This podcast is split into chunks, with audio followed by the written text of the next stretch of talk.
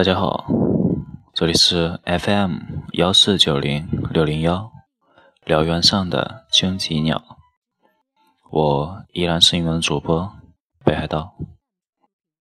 今天依然给大家带来那个美丽的爱情故事，厦门爱情故事二零零七最后一集。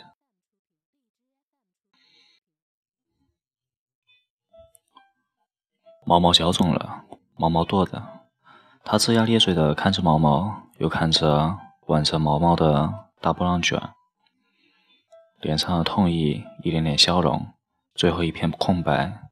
他看着毛毛，眼里也是空的。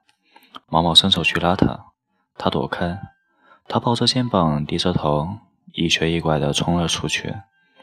毛毛跟上，一把抓牢他，又是眼泪汪汪的。他怎么永远是眼泪汪汪的？眼泪汪汪的木头挣扎，眼泪汪汪的喊：“我懂了，咱们的生活方式确实不同。”毛毛说：“你懂个屁！”他边挣扎边喊：“松手！你就是嫌我不够漂亮。”木头的力气忽然大得惊人，他挣脱毛毛的手，抢出去两步，又转身回来，把怀里叠得整整齐齐的衣服递到毛毛胸前。摁在毛毛胸上，毛毛，衣服我给你改好了，如果还不合适，你去找别人改吧。毛毛，以后我保证不来烦你了，这真的是最后一次，我发誓。大颗的眼泪落下，砸在衣服上，淌在毛毛手背上。木头走了，一瘸一拐的走了。认识他这么久，看惯了他泪汪汪。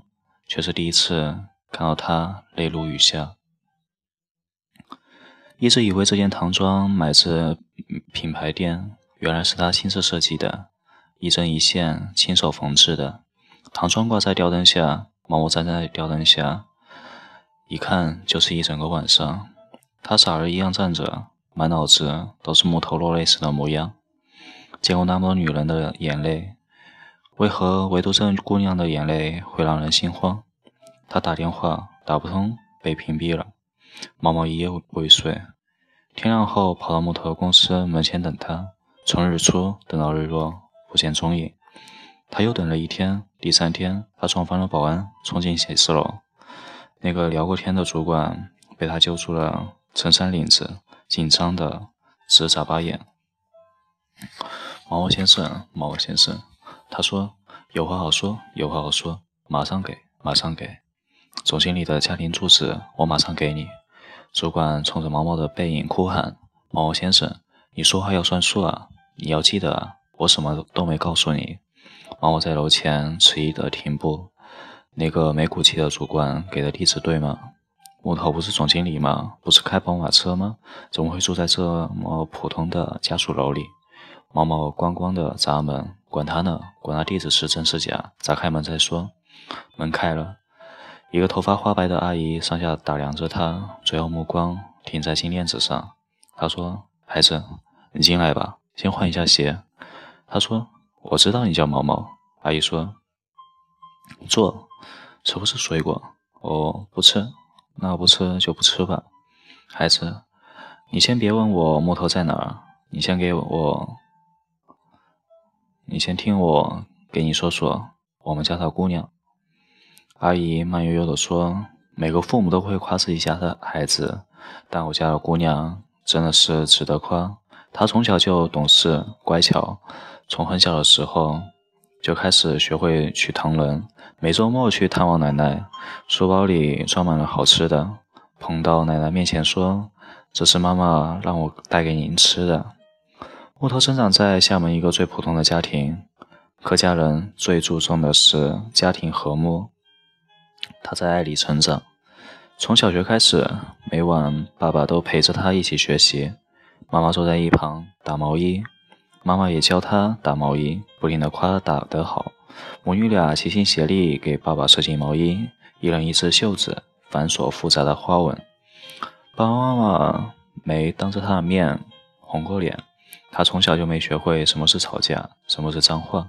有一个暑假的傍晚，爸爸妈妈在房间里关起门来说了很久的话，门推开后，两个人都对木头说：“没事没事，爸爸妈妈聊天了。”长大后才知道，原来是有同事带孩子去单位玩，小孩太皮，撞到妈妈的毛衣上，弄瞎了一只眼睛，家里赔了一大笔钱。这么大的事，爸爸妈妈没说妈妈一句重话，却自己跑去干了很久的兼职，筹钱还钱。木头的学业是不需要人操心的，他的生长环境单纯，学习起来心无旁骛。高三那年，爸爸问木头是不是想考军校啊？当然是了，那是他小时候的梦想。穿上军装，那该多帅啊！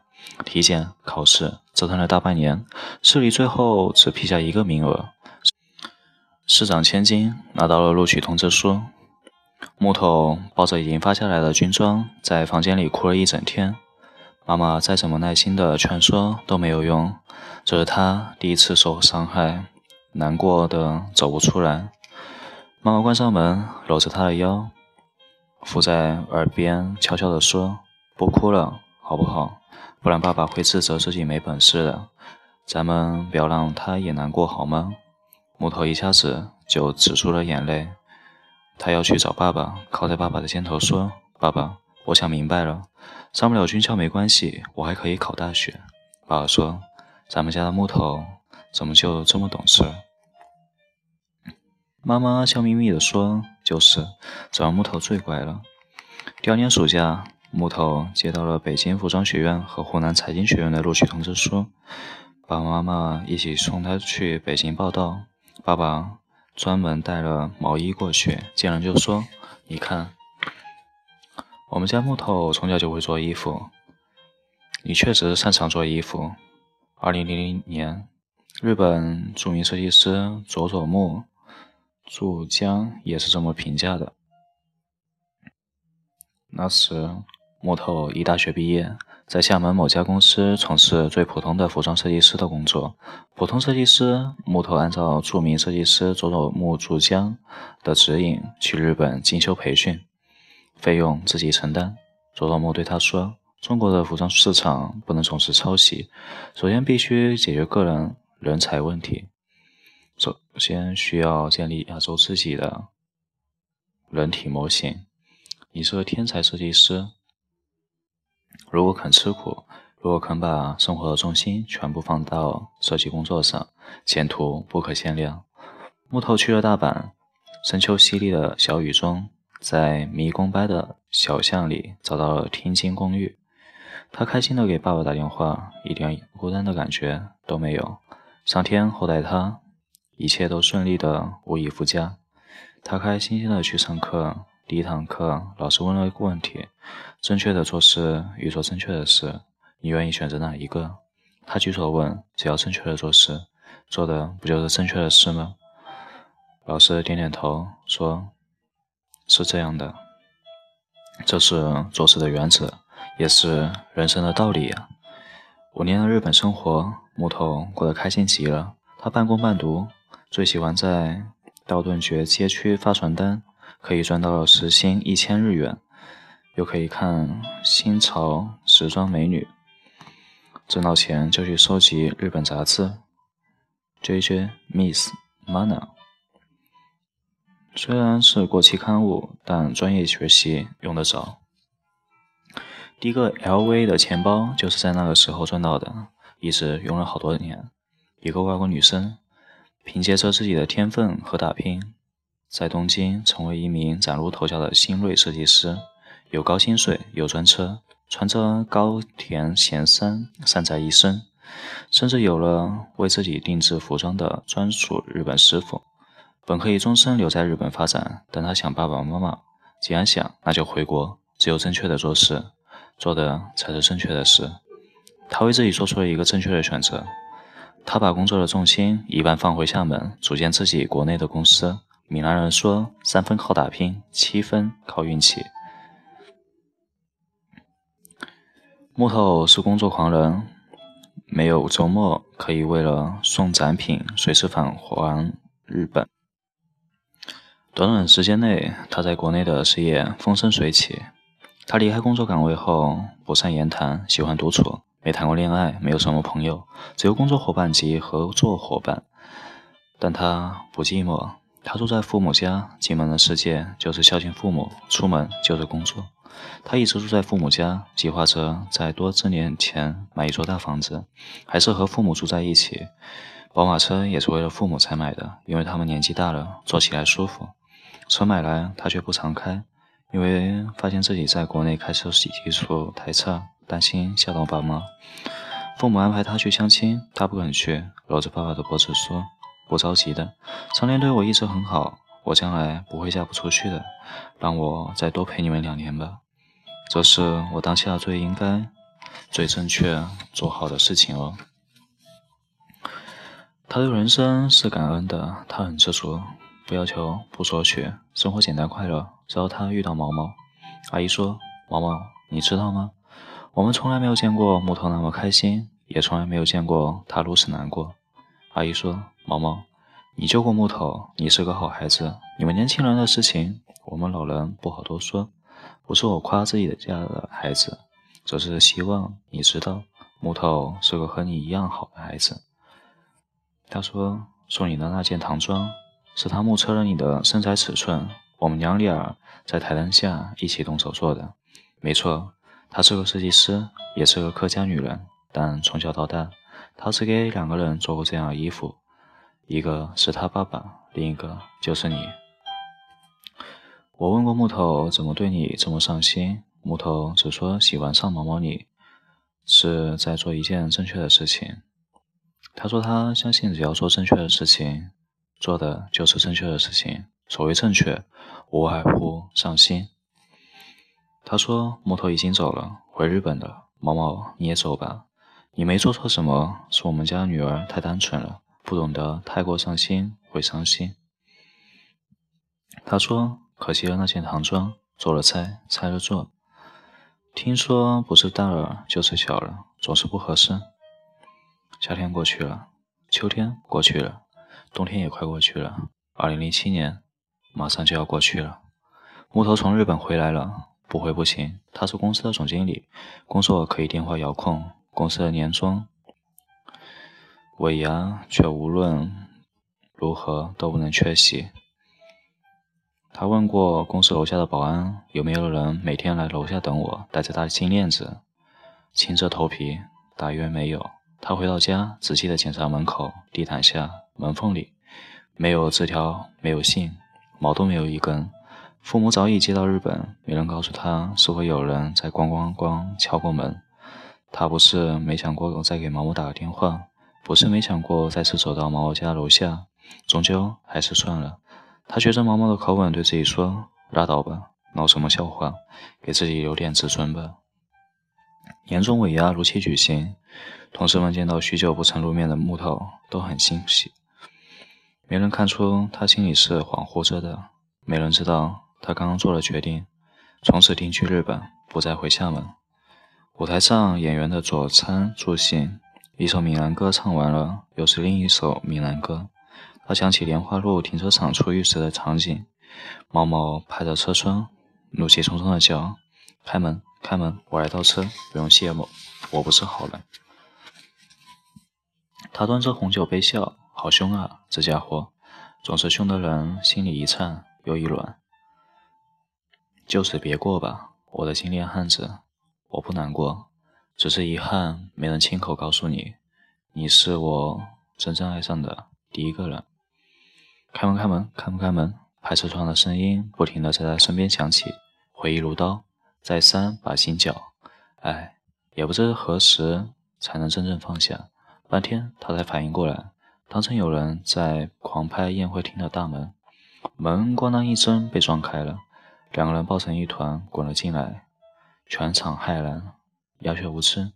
先爬起来的那个是公司企划部的主管，主管一脸紧张的满场打量，最后远远的看着木头打哆嗦，他失声喊道：“真的不关我的事，我什么都没说。”一只大手从背后伸过来。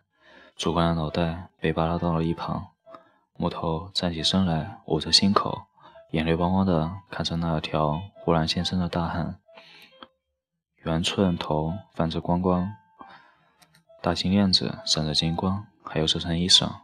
那身衣服他认识，那是他一针一线为他缝制的唐装。后来呢？我问毛毛。后来你在众目睽睽之下是如何向木头表白的？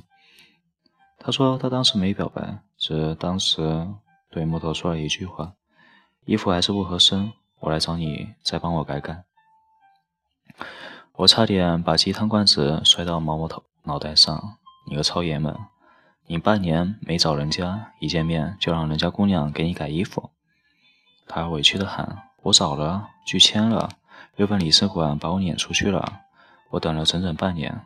那天本来是想去给他弹琴唱歌表白的，结果一看到他，不知怎么的就说了那句话。我恨恨的叹气，问毛毛：后来呢？”他当真扔下一屋子人给你去改衣服了？他说是啊，改衣服去了。去改衣服的路上，我求的婚。我重新抱紧鸡汤罐子，赶紧说。毛毛说，木头当时说手头没有针线，让我陪他先去买，我就陪他逛街买针线。路上我鞋带松了，他发现了，自自自然然地蹲下来帮我系上。我扭头看看四周。此时此刻，这个世界没有人在关注我们，我们不过是两个最普通的男人和女人。然后呢？别光心理活动，老实交代，你怎么表的白？毛毛给我装纯，这个曾经的精炼花心大灰狼艰难地组织着语言。他就伸手捧住他的脸，然后把他把他拔了起来，然后亲他。我没闭眼，他也没闭眼。他眼里噼里啪啦的掉着眼泪，抱着我的脖子不肯撒手。我就对他说：“木头，你别哭，亲都亲了，咱们必须谈恋爱的。”木头用力的点头说好，蹭了一下我眼泪鼻涕。他又问我：“她漂亮吗？”我说：“漂亮。”一开始就觉得她漂亮，在我眼里她最漂亮了，其他女的都是狗屎。他就闭上眼睛。说让我再亲亲他，我牙酸倒了，我咂嘴。毛毛，你们俩年纪在一起都快六十岁了，怎么玛丽说的一塌糊涂，搞得好像初恋一样？后来呢？后来毛毛又给木头系过一次鞋带，然后他们结婚了，二零一九年结的。再后来呢？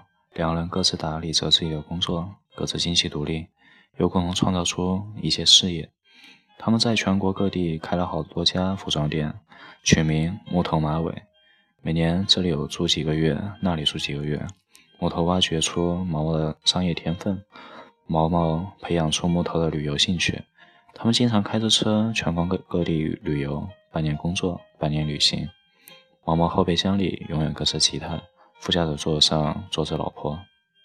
身上穿的衣服永远是老婆亲手给他做的。好了，毛毛，后来的事情我都知道了。关于你和木头2007年的故事，我想我可以给我们的读者一个交代的。我言而有信，鸡汤还给你。且慢，我把罐子重新抱紧，高声嚷嚷：“你还没告诉我，为什么这罐鸡汤这么重要？为什么打死也不让我先喝？”他比出一根手指，竖在嘴边，嘘嘘的让我小声点。他扭头看看一眼卧房，又低头看看手表，压低声说：“小声点，别叫唤。他午睡快醒了，乌鸡汤马上就能喝了。”毛毛的目光变得柔软，他慢慢的开口说：“我们年纪都大了，一直想要个孩子。木头前一段时间摔了一跤，孩子没保住，大夫说有可能以后希望也不会太大了。”我对木头说：“哭什么哭？”没了孩子，不是还有我吗？下辈子不管有没有孩子，你都有我。他伸手探探菜的温度，说：“他现在身体弱，需要滋补。其实我做菜的手艺一般，也就炖汤炖得不错。木头也爱喝，我这人没什么优点，也就每天这一罐汤了。”毛毛忽然严肃起来，他比出一根手指，威胁道：“木头是我老婆，我的，所以每罐汤第一口。”都必须让我的老婆先喝。